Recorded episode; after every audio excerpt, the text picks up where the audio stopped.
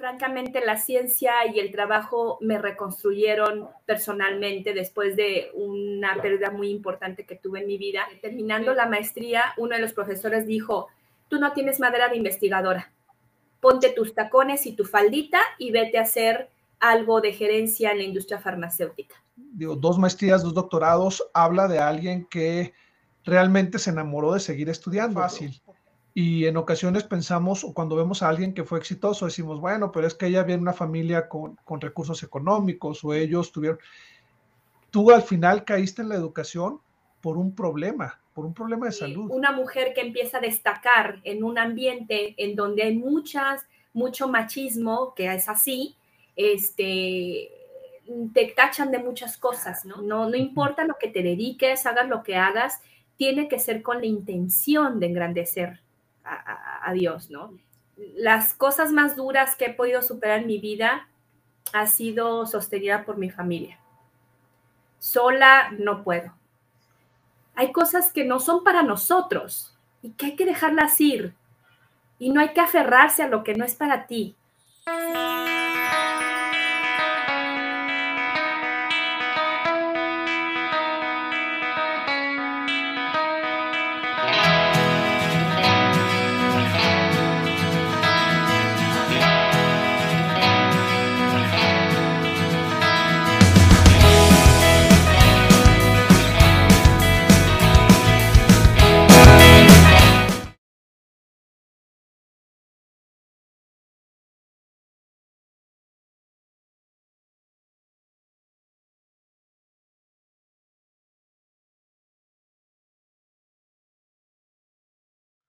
Hola amigos, eh, bienvenidos a todos ustedes a esta una emisión más de su programa Visión Cumplida, Historias Ordinarias de Éxitos Extraordinarios. En esta ocasión me siento muy honrado de que la doctora Delmi Delgadillo haya aceptado platicar con nosotros. Ella es eh, médico cirujano, es investigadora, es profesora, tiene dos maestrías, tiene dos doctorados y, bueno, su labor en la investigación es sumamente valiosa y creo que vamos a poder aprender mucho hoy. Entonces, le damos la bienvenida. Hola, hola. Gracias por aceptar. ¿Cómo, se pronuncia bien tu nombre? No quiero De Almi, así como se escucha, de Almi. Sí, está perfecto. Me dijo América que, eh, digo, mi esposa es, quien te conoce y, y quien creció contigo fueron ah, amigas de, niñas y de jóvenes. Ella me decía que tus nombres tenían un significado, los nombres en tu familia tienen un significado especial, ¿cierto? Sí, mi papá este, eh, fue, es amante de las, de las raíces grecolatinas y de los idiomas y así, y entonces quería hacernos especial a cada uno de, nos, de sus hijos y uno de los regalos más grandes que tengo de, es de, de mi papá es mi nombre y luego por ahí alguien me dijo, le voy a poner nombre, tu nombre a, mi hija. Le dije, es mío, es mío. Pero no, finalmente sí se lo pongo. Es muy bonito mi nombre. Muchas gracias. Sí, muy bonito, muy original. ¿Y qué significa? Dea es la mm, raíz de deidad y Almi, Almi, lo, mi papá lo modificó, en realidad es una raíz latina que es Aima, que es alma. Entonces es Dios y alma. Entonces, puedes decir, pues es alma de Dios o, diosa del alma, pero finalmente este, son de esas dos raíces juntas. Y entonces completamente inventado por tu papá, o sea, no lo escuchó en otro lado. Qué padre, muy bonito. Este, algo muy original. Y, y, bueno, ya que estamos en eso de Almi, bienvenida, gracias por aceptar. Me gustaría escuchar un poco porque al final cuando leí tu, currículum me pareció muy impresionante. Este, y ahorita vas a tener oportunidad de platicarnos de, de todo lo que haces y de... Eh, pero yo quisiera saber cómo alguien que creció en una ciudad pequeña como Durango llega a ser este, investigadora, una investigadora tan importante con tantos estudios y tantos logros. ¿Cómo fue tu niñez? ¿Qué, qué hacían diferentes otras familias? ¿Cómo, cómo, es que, ¿Cómo es que creciste para llegar hasta donde estás?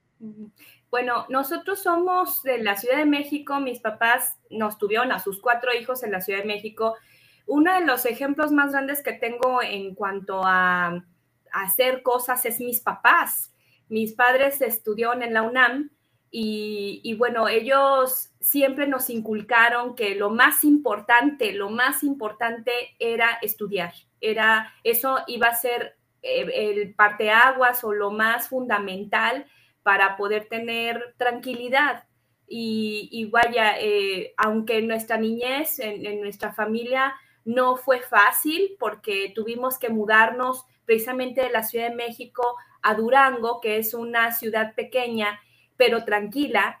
Esto también da muchas oportunidades porque a pesar de que es una, una ciudad pequeña, pues tiene universidades de prestigio y tuvimos la oportunidad, mis hermanos y yo, de estudiar este, eh, tanto en el Tecnológico de, de, Durango, ahí en mis hermanos, y, yo en la universidad eh, local, en la Universidad Juárez del Estado de Durango, que estudié ahí medicina. Pero definitivamente creo que la influencia de mis padres y esa parte de decirnos, eh, esto es importante, no importa que no tengamos tantas cosas, pero ustedes tienen que estudiar y tienen que buscar ser excelentes Además de que, bueno, la influencia del Evangelio en nuestra vida siempre estuvo. Entonces, nosotros no teníamos permiso de estar haciendo las cosas a medias, porque no solamente era exigencia de mis papás, sino que era parte de nuestro estilo de vida este, dentro de la iglesia, de, ser un ejemplo, de ser mejores.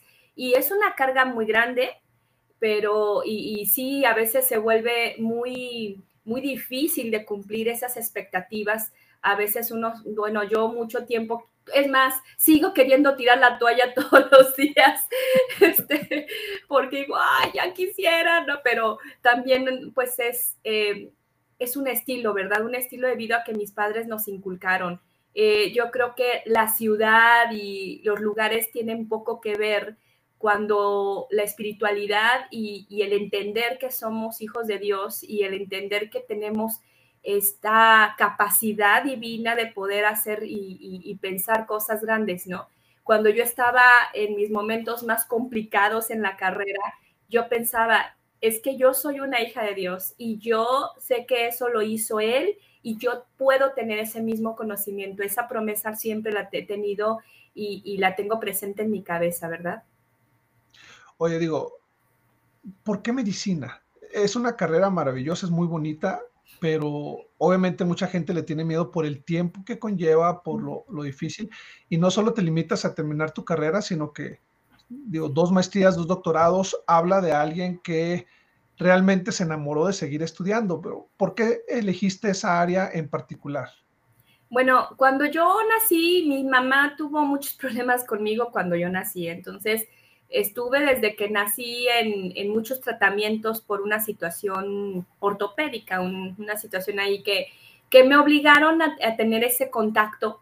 Eh, y mi mamá siempre, eh, pues, hizo, e, e, ella es psicóloga, pero, y no tiene nada que ver con la medicina, pero pues tenía en la medicina una gran, un gran apoyo para, para mí, para mí. Entonces, desde pequeña yo visitaba los hospitales y demás, ¿no? Creo que desde ahí comenzó ese, esa inquietud. Y, en casa yo soy la más chica, entonces yo sabía que mi papá siempre me dijo, es que tú tienes que ser mejor que tus hermanas. ¡Ay, mi papá! La ponía más peso sobre tus hombros. O sea, mis hermanos son extraordinariamente buenos, inteligentes y, y, son, y yo tenía que estudiar un montón, entonces para poder alcanzar el nivel que mis hermanos tenían de manera muy sencilla, porque ellos son inteligentes natos, ¿no?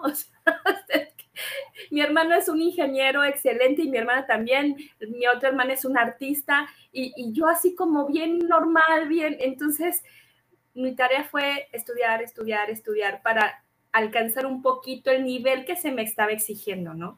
Y entonces la medicina eh, fue algo que siempre me gustó. Este, yo recuerdo mi bendición patriarcal que la recibí como a los 17 años y yo tenía ya, yo necesitaba saber qué iba a hacer, ¿no? Y recuerdo perfectamente las palabras y las leo todavía y, y precisamente hablan de que, que tengo esa, esa, esa parte importante en mi vida, ¿no?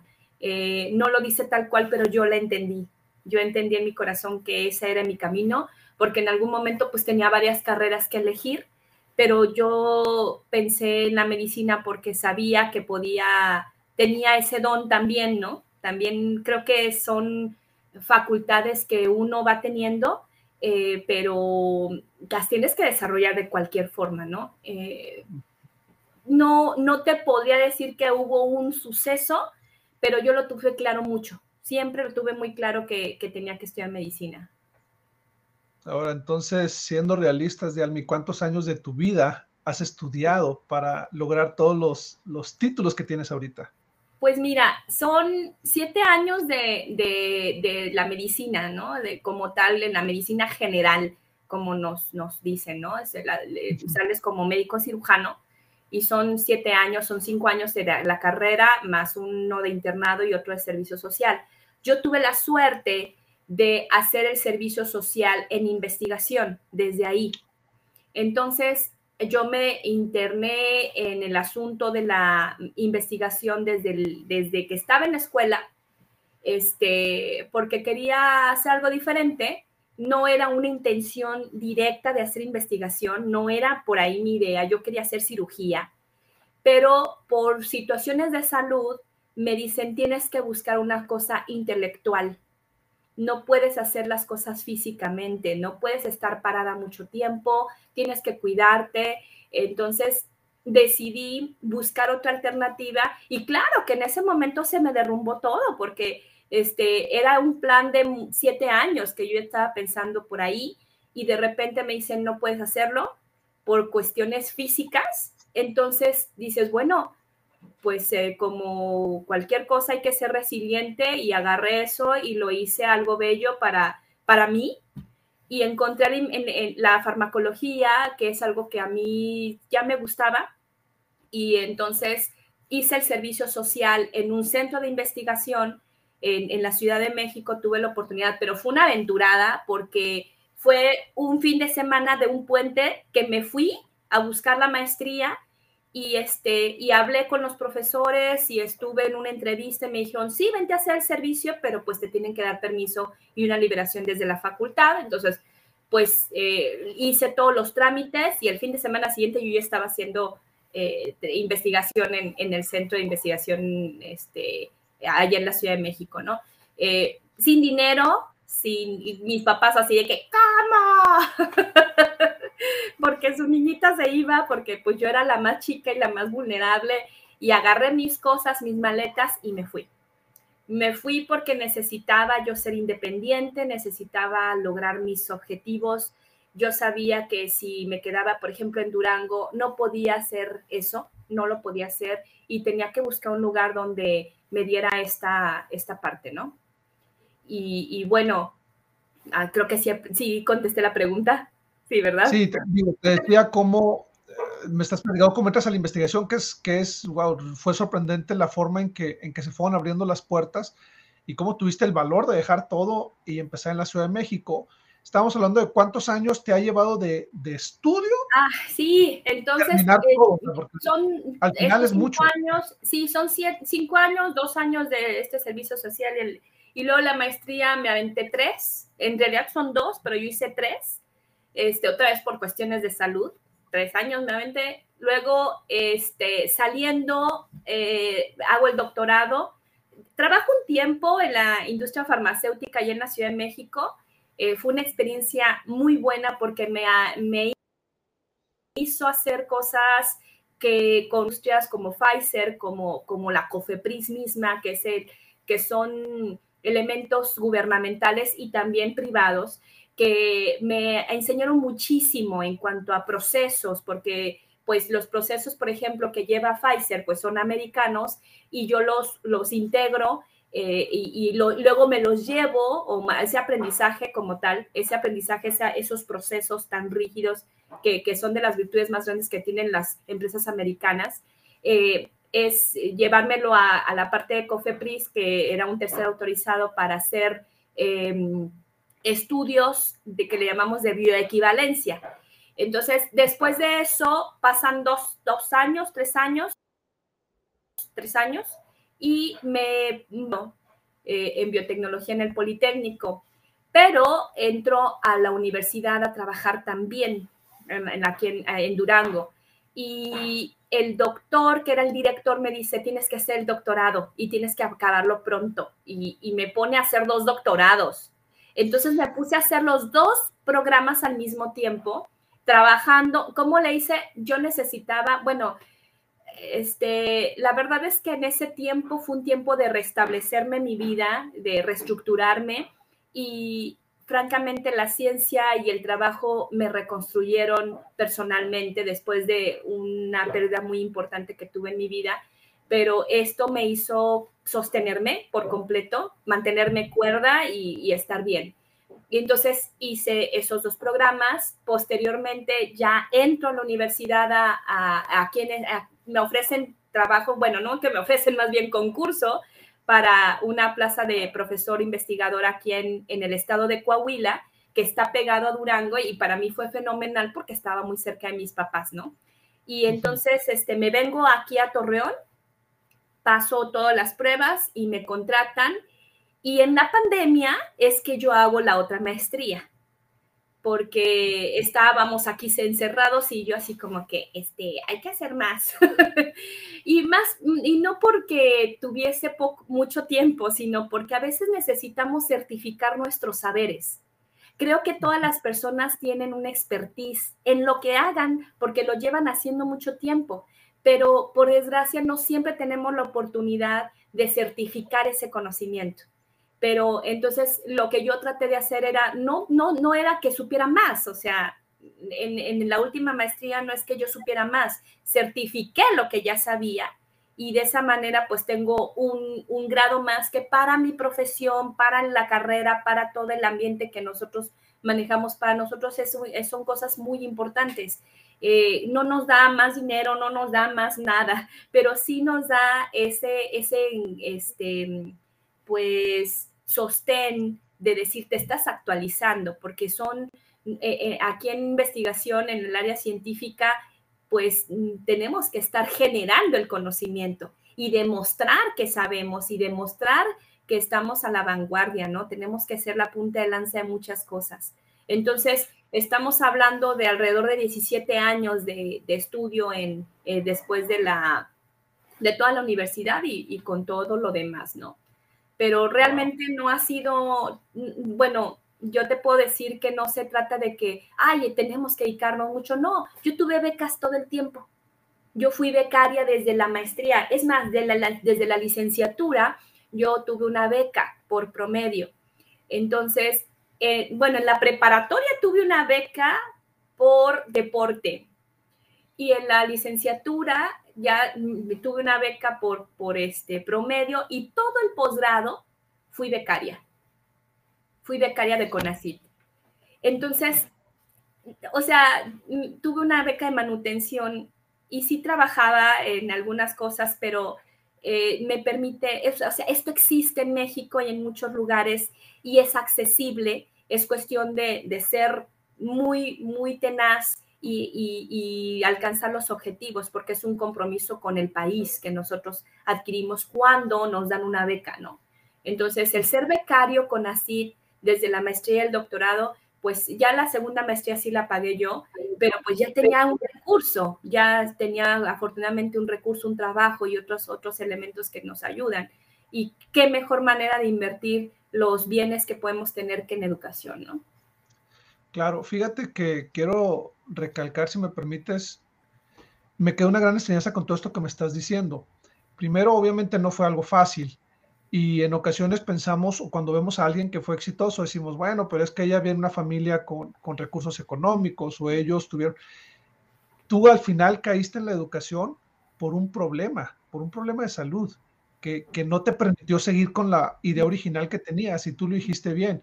Tuve que ser resiliente y buscar eh, aprovechar el conocimiento que ya tenía por, otro lado y supiste encontrar los recursos. O sea, al final tuviste un problema ah, personal que también fue un parteaguas en tu vida, si lo entiendo así, y pudiste salir adelante. Entonces, yo no he conocido a nadie que haya tenido éxito, que haya tenido el camino pavimentado y haya ido a, toda velocidad y sea fácil. O sea, me, me queda claro que supiste cambiar cuando se tenía que cambiar, supiste sobrellevar los obstáculos que se fueron presentando en el camino y por eso es que estás donde estás.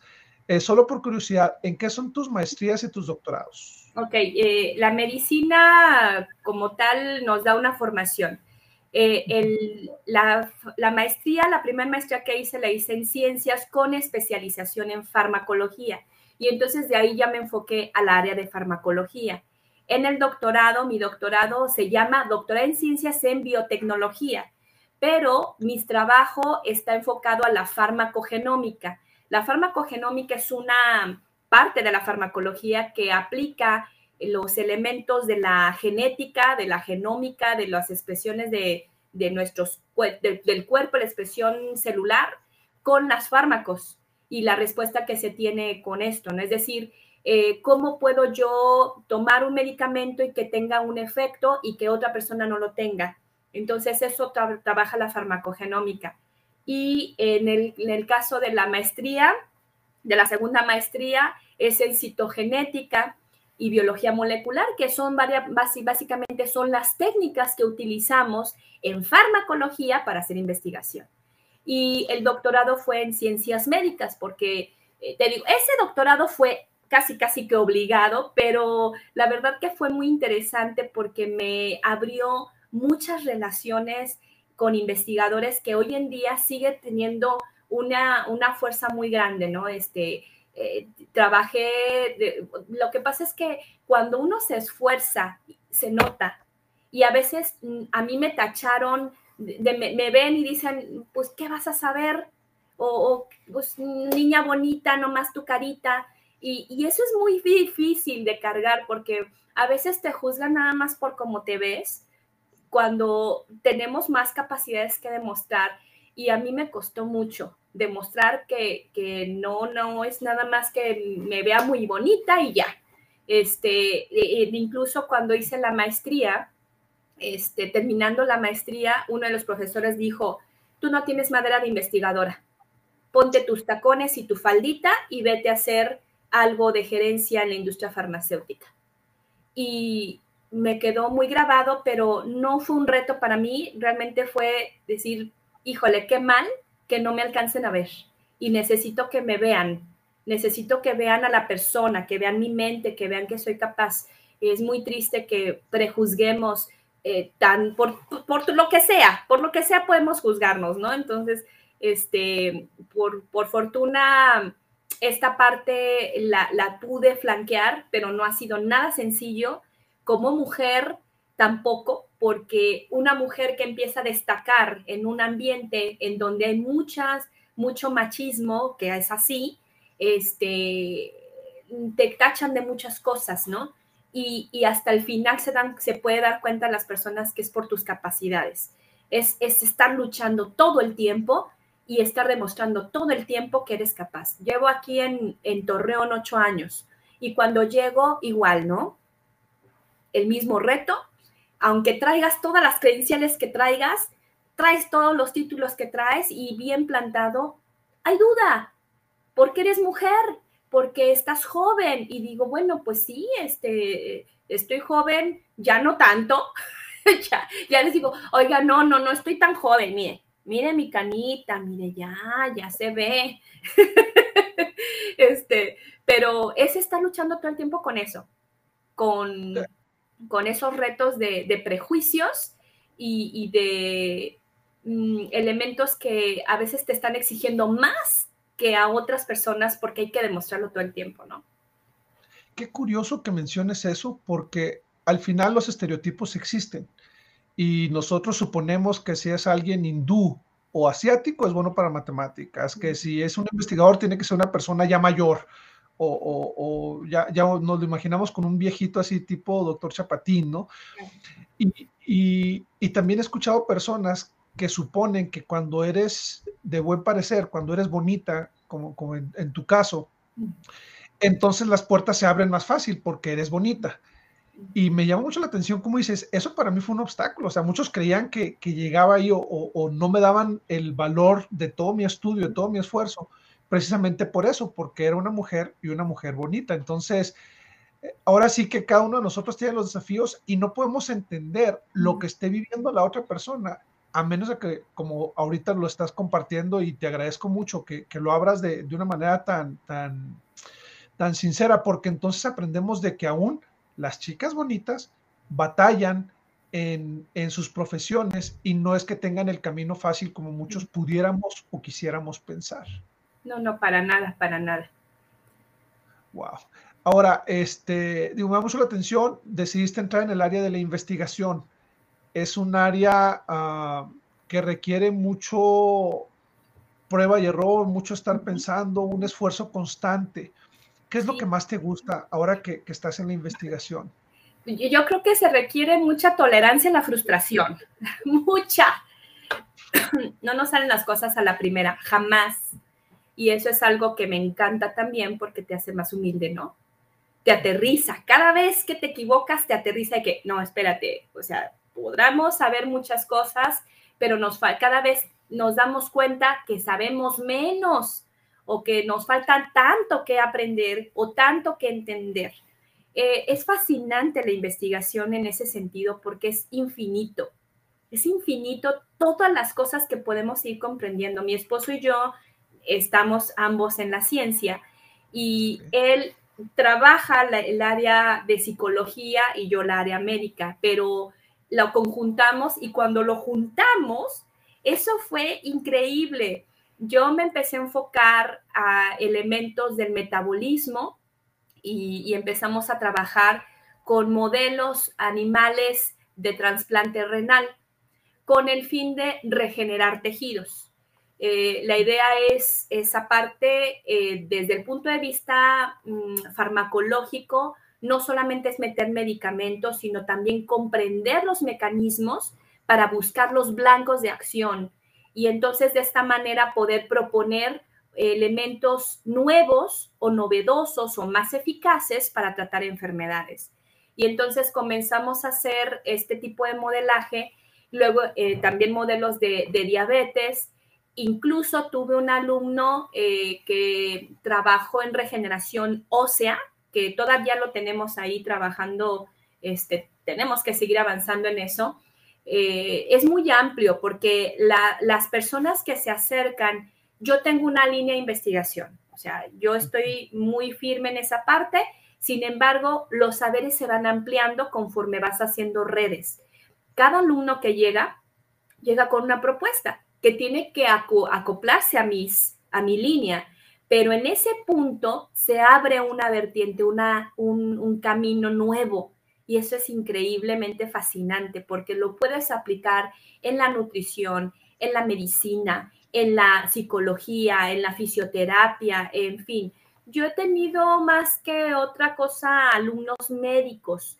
Tengo alumnos también que son de psicología, son ingenieros este, químicos o que son eh, químico-farmacobiólogos o biólogos este, pero que se acoplan a esta parte, ¿no? Y eso es lo fascinante de la investigación. Te abres a un punto, me decía hace un poquito un amigo, ¿y cuánto ganan los investigadores? Le digo, achis, ¿qué es eso? ¿Cómo que ganar? ¿Cómo? o sea, ¿cómo? no, si la gente, no ganan, nadie, nadie sería investigador, así es. No es negocio, pero nos abre muchos elementos para desarrollar. La investigación en nuestra familia ha sido muy importante para nuestro sostén, por supuesto, pero también para iniciar nuevos proyectos, porque tenemos una microempresa que, mi, esposo y yo lo, hicimos, con ayuda obviamente también de, gente que, nos ha madurado y ayudado a establecerlo, pero pues ahí vamos. Entonces, no es que solamente podamos hacer investigación y seamos los que estamos en el laboratorio y ya, o sea, no, esto abarca el hospital, esto abarca la clínica, esto abarca eh, también un servicio que estamos brindando y también un producto que podemos hacer. Entonces, desarrollamos productos también porque es, es lo que se busca, que, que la investigación nos dé productos que nos mejore la calidad de vida, que además ofrezcas calidad a la gente y que esto promueva, por supuesto, la salud y el buen uso de, las, de los elementos. En este caso, nosotros trabajamos con nutricéuticos que desarrollamos a partir de investigación, esa necesidad y el uso. Y la información, creo que para nosotros lo más importante es la información que brindamos de punta, que es actual, que es, y entonces eso hace que, podamos tener pues una diferencia muy grande en, todo nuestro entorno, porque vuelvo a repetir, no es solamente la investigación, sino que también es trabajar con el paciente y hacer un producto. O sea, eso lo tenemos que hacer. Y a la vez, sentarte con tu familia, hablar, cenar, comer a tus horas, este, ir a la, con, con la familia al deporte, hacer actividades recreativas, pues es complicado. Pero pues tenemos que hacer. Me, imagino que la administración del tiempo debe ser primordial en, tu vida y en tu familia. Ahora, me, surge una pregunta ahorita que te está escuchando. Muchas personas creen que la ciencia está peleada con la religión o con las creencias en un ser superior, en Dios. Eh, ¿Cuál sería tu postura? Tú que has estado toda una vida en, en trabajo en ciencia y en investigación, ¿cuál sería tu postura? ¿Crees que el estar en una investigación, en, el área de investigación como estás tú, te aleja de Dios o te acerca a Dios? Al contrario, nos acerca, ¿no? Nos acerca, definitivamente nos acerca. Eh, mm, obviamente, eh, la grandeza de, de Dios es infinita, y entonces cuando te das cuenta que no sabemos nada, que tenemos tan poca información, es cuando realmente te, te, aterriza y, nos podemos acercar más y ser humildes, vuelvo a repetir, y pedir esa, hace, esa, esa revelación.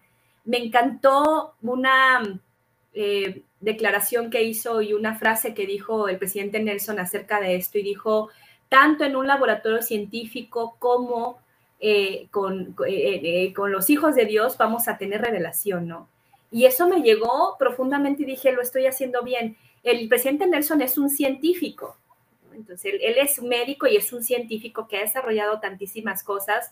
Él es un mejor ejemplo de, esto y, y, por supuesto que no está peleado, al contrario, las maravillas del Señor, las maravillas del Padre, las podemos ver ahí y es extraordinario. Eso no puede ser obra de la casualidad. Cuando entendemos esos mecanismos o los tratamos de entender y verlos, los mecanismos intracelulares, cómo una molécula funciona, cómo este, nuestro sistema inmune está preparado, cómo el cerebro, los ojos, cada órgano tiene una perfección, no es obra de ninguna manera, de ninguna manera de la casualidad. Esto es hecho por, por alguien que tiene una sabiduría infinita, ¿no? Y entonces, no, no, no, nos acerca más, nos acerca más al Señor, nos acerca más a Dios. Y, sobre todo, este, pues realmente saber que podemos tener esa revelación y que eso es parte de, es parte de la divinidad, ¿no? Esa luz que nos puede permitir el Padre Celestial tener, este, eso es maravilloso y sentirte parte de eso, eso es increíble, ¿no? Poder, yo no, yo digo, soy una mujer y no tengo el sacerdocio como un hombre, pero mi esposo me dice, es que tú tienes manos curadoras. Y, pues sí, o sea, tenemos esos elementos y, son, son, son cosas divinas que no necesitamos un poder dado, eh, pero lo tenemos ya precisamente porque somos creaciones, creaciones del Padre, ¿no? Fíjate que ahorita que comentabas eso que te dice tu esposo, si tú como médico cirujano operas a alguien, salvas a una persona. Pero cuando estás haciendo investigación y encuentras algo que, funciona, un medicamento o, descubres algo, entonces salvas no a una persona, salvas a miles de personas. Así es. es, una, labor súper valiosa. Así es, y, una de las cosas que me, me, preguntabas hace, un, hace poquito, me decías, y qué es lo que te impulsó y por qué lo hiciste. Eso es lo que pensé. Justo lo que estás ahorita diciendo eso, Jesús, este, eso pensé, dije, bueno, ok, como cirujana pudiese salvar en ese momento, pero yo quiero originar el conocimiento. Y eso, si me preguntas de dónde viene, pues viene del Evangelio, porque precisamente hay promesas bien claras que dicen que nosotros podemos ser tener el conocimiento completo. Y sí, no lo puedo tener en este momento, pero sí podemos alcanzar elementos que tal vez den, den este, den luz, ¿no? Y, puedan salar muchas cosas. Y ya lo hemos hecho, ¿eh? Ya he tenido la fortuna de, de ver cosas maravillosas a partir de resultados, este, pues que se hicieron en un laboratorio, ¿no? O que se hicieron eh, analizando de una manera adecuada los datos eh, que, ya existían. Entonces, pues sí, sí, definitivamente, este, eso es maravilloso, sí. ¿Y cómo puedes a tantas vidas? Porque estamos hablando de la investigación que tú a través del laboratorio en el que estás, como con el equipo, porque generalmente es trabajo de equipo, hacen, sino que además estás ayudando a otros, a ellos desarrollarse como investigadores. O sea, tú como profesora estás impulsando nuevas generaciones de profesionistas, de, médicos, de, biólogos, de todo lo que me estabas diciendo, pero además de ahí van a salir nuevos investigadores. Entonces, es, es pasar la estafeta este, es trabajar mm, por el bien, ahora sí que por el bien de la humanidad. Yo creo que eso hace muy loable tu labor y todo el esfuerzo que estás haciendo ahorita. Sí, definitivamente creo que es el trabajo más bonito porque mi trabajo es el recurso humano, es formar personas y personas de alta calidad. Entonces eso, la verdad que sí, es muy bonito y siempre lo digo, cuando hay un graduado de una maestría o de doctorado, les digo, es que este es el trabajo más bonito que puede tener una persona porque se trata de formar, hacer que esa persona crezca, que, desarrolle sus, sus habilidades y, que logre este, pues cosas que no puede tener todo el mundo. Aquí en México solamente el 1% de la población, el 1% de la población tiene un doctorado. Entonces nos hace falta gente mucha gente que se, que se atreva, que, se, que busca este camino, que es muy bonito. Eh, nos va a dar para vivir bien, porque me pueden preguntar otra vez, ¿y vives bien? Sí, vivo muy bien, vivo muy bien, porque yo no tengo un horario de hospital. Yo duermo en mi casa todos los días, como, desayuno y ceno en mi casa, por fortuna. Eh, tengo tiempos definidos este, sí hay cosas que, hay muchas cosas que atender, pero uno se va acoplando y administrando de una manera efectiva y puedes lograr eso, o sea, sin ningún problema. Entonces, como investigador, sí es demandante, pero si haces buen equipo también, logras muchas cosas. En mi caso, yo tengo la fortuna de colaborar con gente muy trabajadora eh, y gente muy capaz que, pues hacemos cada quien una parte y al final logramos conjuntar proyectos interesantes y, exitosos. Eh, no siempre son exitosos, hay veces que nos topamos con pared y hay veces que no sale nada, trabajo de tres años y no salió nada. Y pues ni modo, no era por ahí, hay que buscarle por otro lado. Claro, lo que decías de aprender a tienes que ser muy tolerante a la, frustración de no fue por ahí y, va. Y fíjate que voy a hacer un comercial para aquellos que nos estén viendo y que estén jóvenes y buscando a qué se van a dedicar, porque bueno, yo soy eh, licenciado en mercadotecnia y toda la vida me he dedicado a la administración, a los negocios, etcétera. Y principalmente en México llega un momento en el que con la edad este, se te cierran las puertas llegas a los 35, 40 años, que todavía estás muy joven y ya es difícil que una empresa te contrate o que, o que te dé oportunidades. Yo creo, por favor corrígeme si me equivoco, que una investigadora, al contrario, conforme va pasando el tiempo y con toda la experiencia que tienes, difícilmente te van a cerrar las puertas y decir, ya no, ya no te necesitamos. Al contrario, porque todo lo que estás investigando, todo tu esfuerzo, este, y toda la experiencia que estás adquiriendo te hace más valiosa, entonces tú vas a poder seguir trabajando hasta que quieras dejar de hacerlo, ¿no? Sí, así es, y eso es una cosa muy importante. Hace dos años, bueno, mi mentor, el doctor José Luis Reyes, que conocí en el Simvestab cuando hice mi maestría, eh, él, ya cuando yo lo conozco, ya era una persona mayor, pero era una persona, híjole, de lo más bonito que te puedas encontrar, de las mejores personas que he conocido en toda mi vida, con una influencia espectacular, porque era un ejemplo de trabajo, de pasión, de amabilidad, de entrega eh, y de mucha fuerza. Y que efectivamente él tenía, cuando yo lo conozco, yo creo que tenía unos 80 años, más o menos. Casi unos 80 años fácil, o sea, 75 por ahí. Este, y un señor completito, entero, mentalmente, mejor que, que, nunca. Y y bueno, enseñándonos un montón, ¿no? Y efectivamente, este, tiempo después, yo seguí teniendo contacto con él, obviamente, toda la carrera y eh, en la pandemia él fallece, cosa que para mí fue muy dolorosa, pero hasta el último día de su vida lo dedicó a la ciencia. O sea, estamos hablando que él, él murió muy feliz, dejando un legado enorme y dices, bueno, así quiero ser, ¿no? Así quiero ser y efectivamente este, la ciencia te da esa oportunidad de que nunca te aburras, de que nunca seas este, algo que van a utilizar un tiempo nada más, sino que tú puedes ir generando muchas otras cosas. No te va a hacer rico, no, en México no es bien pagado la investigación, en Estados Unidos ganan, como en todo, 10 veces más, 20 veces más un investigador y no se está preocupando por nada en cuanto a los insumos. Nosotros aquí en México trabajamos con las uñas. A veces yo tengo que estar comprando insumos y agarro de aquí, de allá y de mi bolsa y de todo porque no hay dinero. Entonces tenemos que buscar recursos de donde se pueda, con los amigos, este, haciendo lo que no te imaginas. Entonces, em, esa es una tristeza porque no hay apoyo a la investigación para realizarla, pero siempre se puede hacer.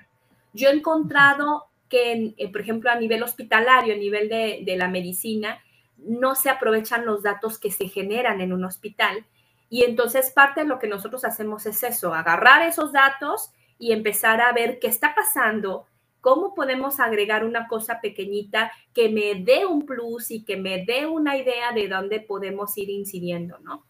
Eh, eh, pero definitivamente tiene uno que ser muy mm, creativo, muy creativo para poder sacar adelante esto. Pero sí, eh, te da para vivir bien, para vivir bien, tranquilo, este, pero no eres rico para nada, ¿eh? Pero hay riquezas en otro sentido. A mí me preguntan, ¿y por qué no te quedaste en la industria farmacéutica? Sí, sí, efectivamente me pagaban muy bien y pagan muy bien, pero eh, la generación del conocimiento es una sensación, es un sentimiento, es una experiencia que no te puedo describir porque es apasionante. Este, dices, trabajas todo el día, pues sí, pero encuentras ahí una, una sensación tan plácida este, que, te quieres quedar todo el tiempo que sea posible, pero no se puede porque hay que hacer otras cosas, ¿no? Pero sí es muy apasionante la satisfacción. Así es, es, lo que te voy a decir, hay ciertas satisfacciones que el dinero no te da. No, para nada. Lo que tuvieras, no puedes tener ese, ese gozo de encontrar, híjole, lo encontré, lo hice, y qué bonito que te expreses así de, del maestro que fue tu, tu tutor, del doctor, perdona, me olvidé el nombre. Doctor Reyes, José Luis Reyes. Ajá. Del doctor Reyes, porque al final te das cuenta de que no solo influyó en ti de manera profesional, sino que aún de manera personal. Y eso es algo bonito para aquellos como tú que están impulsando las nuevas generaciones, que les asesoran, que son profesores, y, es algo que yo creo que es una labor muy loable también, muy, muy válida. Me surge una pregunta ahorita que te estaba escuchando. ¿Hay algún momento en tu vida en el que cuando estás en, en lo pesado que es buscando las soluciones, las salidas, los por aquí no, por aquí no, ¿ha habido algún momento en el que sientas que fue inspiración? En el que te llegue un pensamiento y un chispazo y diga, ah, por acá, y que después reconozca y siga, híjoles, esto fue, definitivamente fue inspirado. Claro, claro que sí. Hay veces que estoy dormida y despierto, es esto. Y entonces comprendo cosas que, híjole, y ya lo llego con el paciente señor, lo que está pasando es esto, esto, esto y esto. Y luego, a ver, vengan, vengan, vengan acá en el laboratorio, vamos a hacer esta estrategia así, así, así, porque creo que por ahí va. Una de las cosas que me dicen mis alumnos, doctora, es que quieres hacer muchas cosas con, lo que vamos a hacer, pero no te entiendo. No, no me tienes que entender, les digo, tú no me tienes que entender ahorita, lo vas a entender después. No te preocupes, pero lo vas a entender después. Y sí, yo creo que eso es inspiración. Eh, pero no solamente es la inspiración así como un flachazo y ya. Creo que llega a través de las costumbres, a través de, de las formas que tu cerebro ya está haciendo eh, los tipos de pensamiento. ¿Me explico? O sea, yo, yo, creo que la inspiración no, es, no va a llegar a un lugar hueco. Tiene que llegar a un lugar en donde esté simbrado, en donde esté bien, bien preparado, para que la idea sea puesta y que se haga, se actúe, ¿verdad? se tiene que, que preparar muchos elementos. No va a llegar así nada más como, ah, esto, te he tenido esas ideas, sí me han surgido esas ideas, pero este, no, no ha sido así como que tan, tan abrupto, ¿no? Como que tienen ya una maquinación. Mi esposo es una persona, y voy a hablar un poquito de él, este, que justamente yo sí lo veo a él como alguien sumamente inspirado. Él es un filósofo, él es un filósofo completo, entonces él es un pensador que de verdad él, él, sí, él sí tiene esa inspiración que tú me dices, pero porque él ha preparado muchísimo y él de repente estábamos dormidos y luego en la mañana, oye, es que el análisis debe ser así, así, así, así, así. Y yo, déjame dormir, déjame dormir. pero es que creo que podemos estudiar tal molécula y luego estudiar. yo, pero déjame dormir ahorita, no. Él sí tiene esos chispazos. Yo pocas veces, pero soy más de que la idea se me va formando, se me va formando.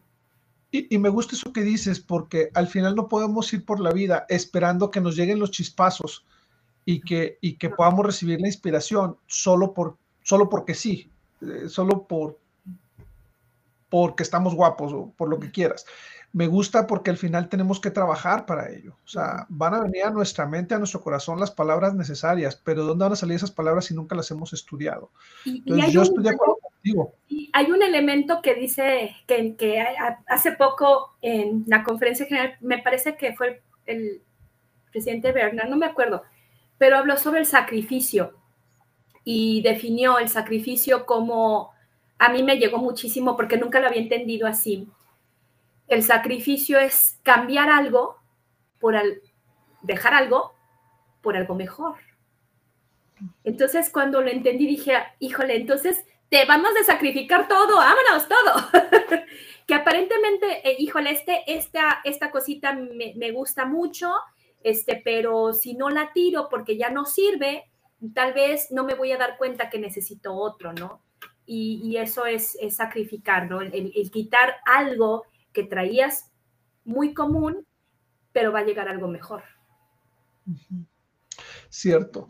Y, y, bueno, al, final, tú has sacrificado tiempo, eh, estoy seguro que, que, has sacrificado horas de desvelo, de estudio y todo, pero por lo que hemos escuchado hoy, creo que ha valido la pena.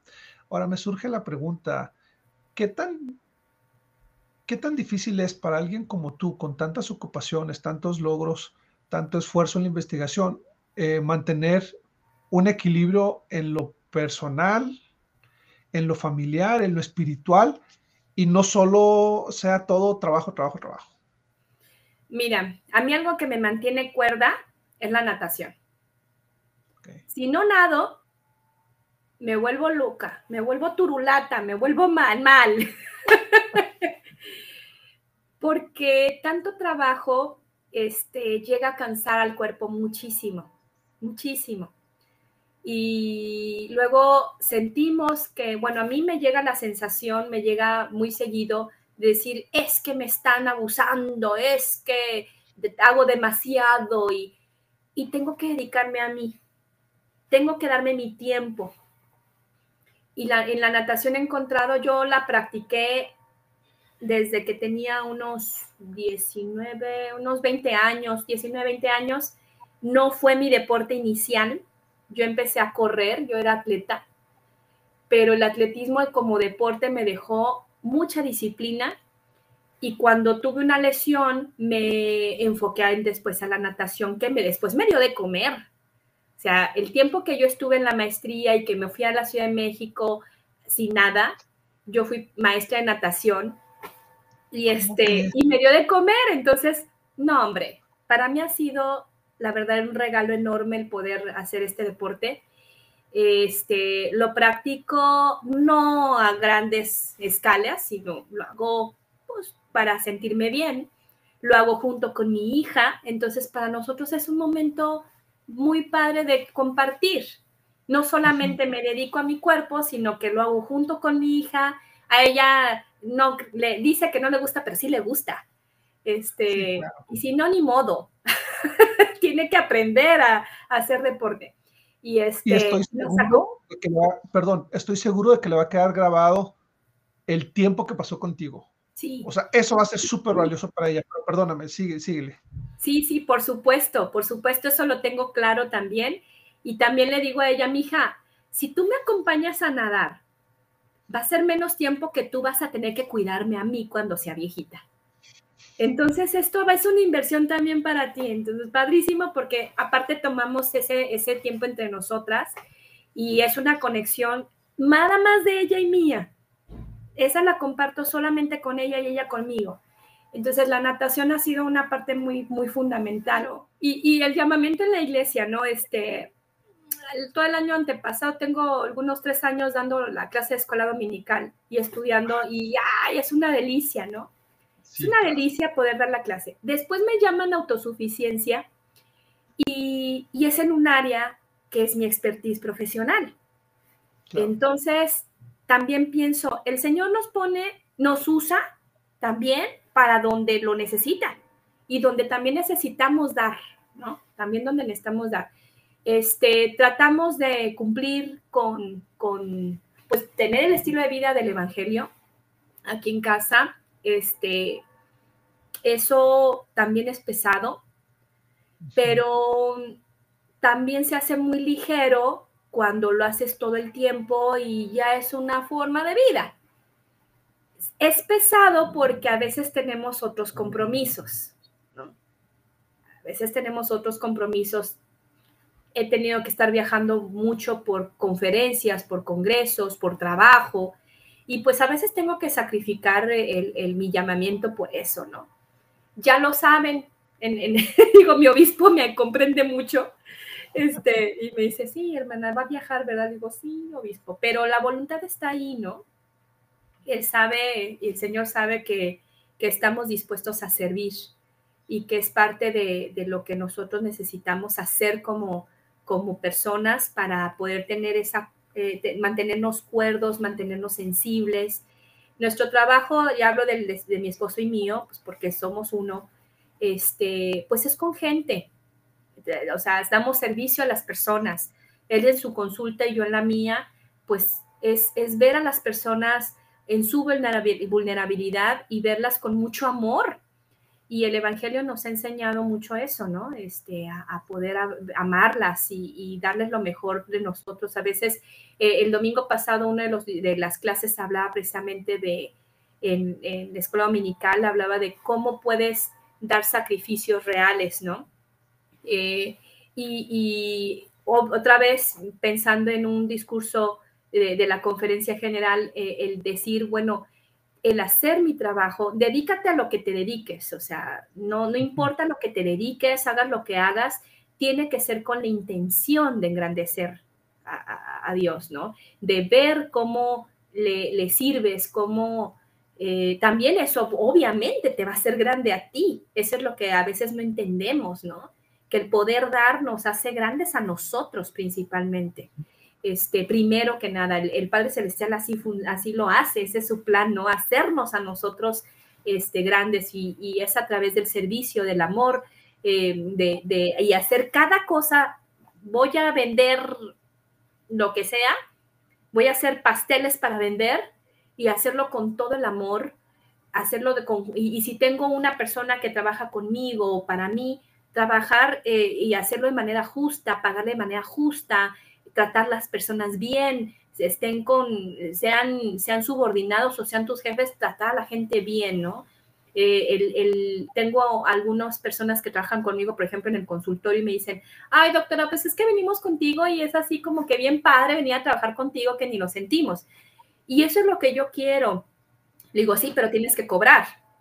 tienes que cobrar tu trabajo, porque también eso es bien importante, que tú valores tu esfuerzo y que, se, y que te sientas valorado y, y con un ambiente adecuado, y eso hay que propiciarlo, definitivamente hay que propiciarlo.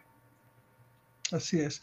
Ideal, mi bueno, te agradezco muchísimo el que, y, qué bendición fue para mí haberte contactado y encontrarte justo en una semana en que tenías vacaciones, porque pudiste destinar este tiempo a compartirnos un poco de tu vida, de, tu, de tus experiencias, de tus investigaciones.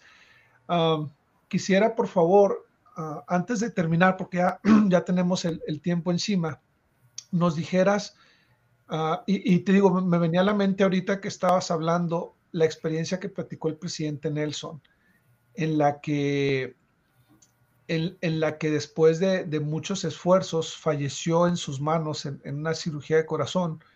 Eh, eh, una, un niño, una niña, una persona pequeñita, y creo que había fallecido también el hermano, algo así, que fueron como tres muertes, y él llegó a su casa frustrado y dijo, ya no puedo más, o sea, y que su esposa le dijo, has sacrificado mucho por esta investigación que estás haciendo, digo, llora ahorita que, en este fracaso, pero síguele.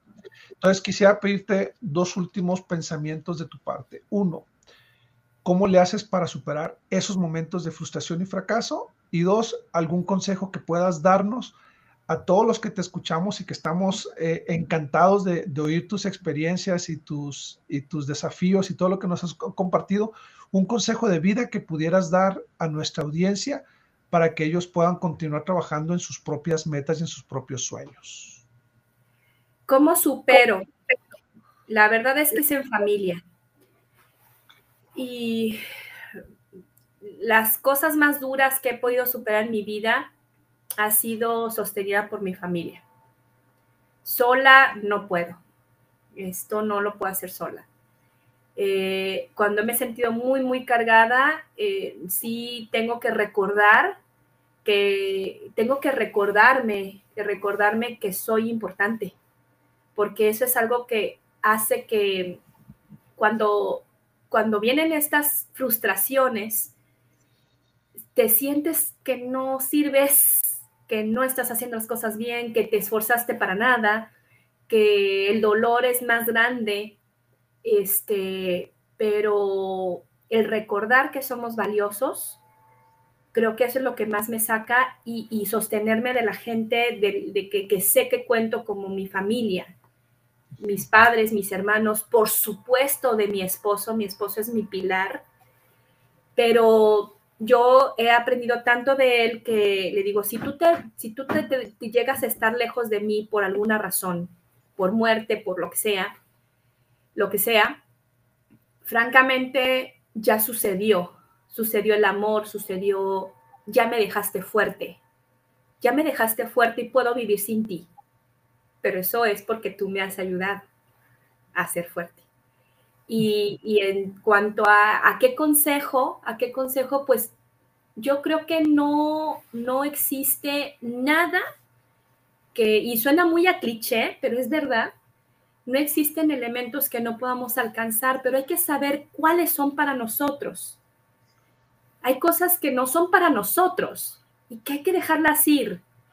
Y no hay que aferrarse a lo que no es para ti. Si no, si el camino no está eh, de una manera en que te haga sentir, no es que sea fácil, sino que no sientas felicidad, tranquilidad, gozo cuando lo estás caminando, aunque esté tortuoso, lleno de piedras, lleno de un camino espantoso, si te hace sentir bien es por ahí. Y, si parece muy bonito, y, pero no sientes eso, que es algo que se siente, tienes que dejarte y buscar otra cosa y no aferrarnos. Yo creo que ahí es no aferrarte a las cosas que no son para ti y buscar tu potencial eh, aunque los demás lo duden. Y no escuchar a los demás en ese sentido, tienes que sentirte a ti. Hay una cosa en psicoterapia que, es muy importante, que es la voz de los otros, que es esas voces que tenemos todos y que nos dicen esto no, esto no. A veces son, no son tuyas, no son tuyas, son sentimientos, somos tan empáticos como seres humanos que yo siento lo que los demás y creo que es mío, y las frustraciones las cargo y creo que son mías y no son tuyas. O sea, el descubrir lo que realmente eres tú, lo que tú quieres, este, creo que la manera en que podemos llegar a, hacer muchas cosas y aferrarnos y a seguir. Y no va a ser sencillo y no va a estar bonito y, no siempre, pero la sensación, mm, esa es algo que, que, la, a la que tenemos que poner atención, a lo que sentimos y, dejar incluso personas que nos hacen daño, dejar eh, tener relaciones que sean eh, ofensivas o que no te dejen nada y ser valiente, decir, no me estás dejando nada, sea quien sea, ¿verdad? Sea quien sea, a veces es triste dejar amigos que eran amigos de mucho tiempo y de repente dices, es que no nos estamos aportando, eh, no nos estamos dando y también esas cosas dejarlas. A veces renunciar te da cosas mejores. Eso es lo que yo, yo, les diría. Ajá. Y muy valioso. Al final no podemos recibir si tenemos ocupado un, lugar, ¿no? Y eso es, un, es una regla de vida. O sea, tienes que aprender a soltar para estar listo para recibir. Y en ocasiones las personas que nos hacen daño o que ya no nos aportan, como bien tú dices, nos, nos van bloqueando eh, oportunidades en nuestra vida, sean amigos, sean aún eh, familiares cercanos. En ocasiones es necesario marcar un poquito de distancia eh, y eso es sano. Eh, Dialmi, te agradezco muchísimo tu tiempo. Eh, insisto, fue una charla muy amena. Este, ahora entiendo por qué mi esposa, por qué América te quiere tanto. O sea, ella, me, decía cuánto te admira y, el cariño que te tiene por ti, por, tu familia. Y bueno, estoy seguro de que las personas van a disfrutar mucho esta, esta charla y, seguiremos atentos de todos tus logros y de todas las cosas que, que vas haciendo. Qué bonito que te expreses así de tu esposo. Eh, yo creo que por lo que he escuchado el día de hoy han hecho una, una, bonita mancuerna y eso es, eso es muy bueno. Qué bueno que tienes esa bendición en tu vida, de tener ese apoyo y de que Él lo tiene en ti también. Muchas gracias Jesús. Para mí fue un placer de verdad también poder platicar, este, reflexionar también en, en las palabras que íbamos hablando. A veces se nos olvidan estas cosas también que son buenas. Te agradezco mucho por esto, de verdad este, también un placer poderte conocer y, vaya, América y a la familia los queremos muchísimo, nos conocemos desde que somos niñas y nos vimos crecer y, este, y bueno, eh, un abrazo muy grande hasta allá, que sigan teniendo mucha paz, mucha, mucha luz y que con esa familia que tienen tan bonita. Muchísimas gracias por la invitación. Gracias, Ami. Bueno, esto fue, amigos, eh, Visión Cumplida éxitos ordinarios de éxitos, historias ordinarias de éxitos extraordinarios y hoy gozamos la presencia de, de Almi Delgadillo. Hasta pronto.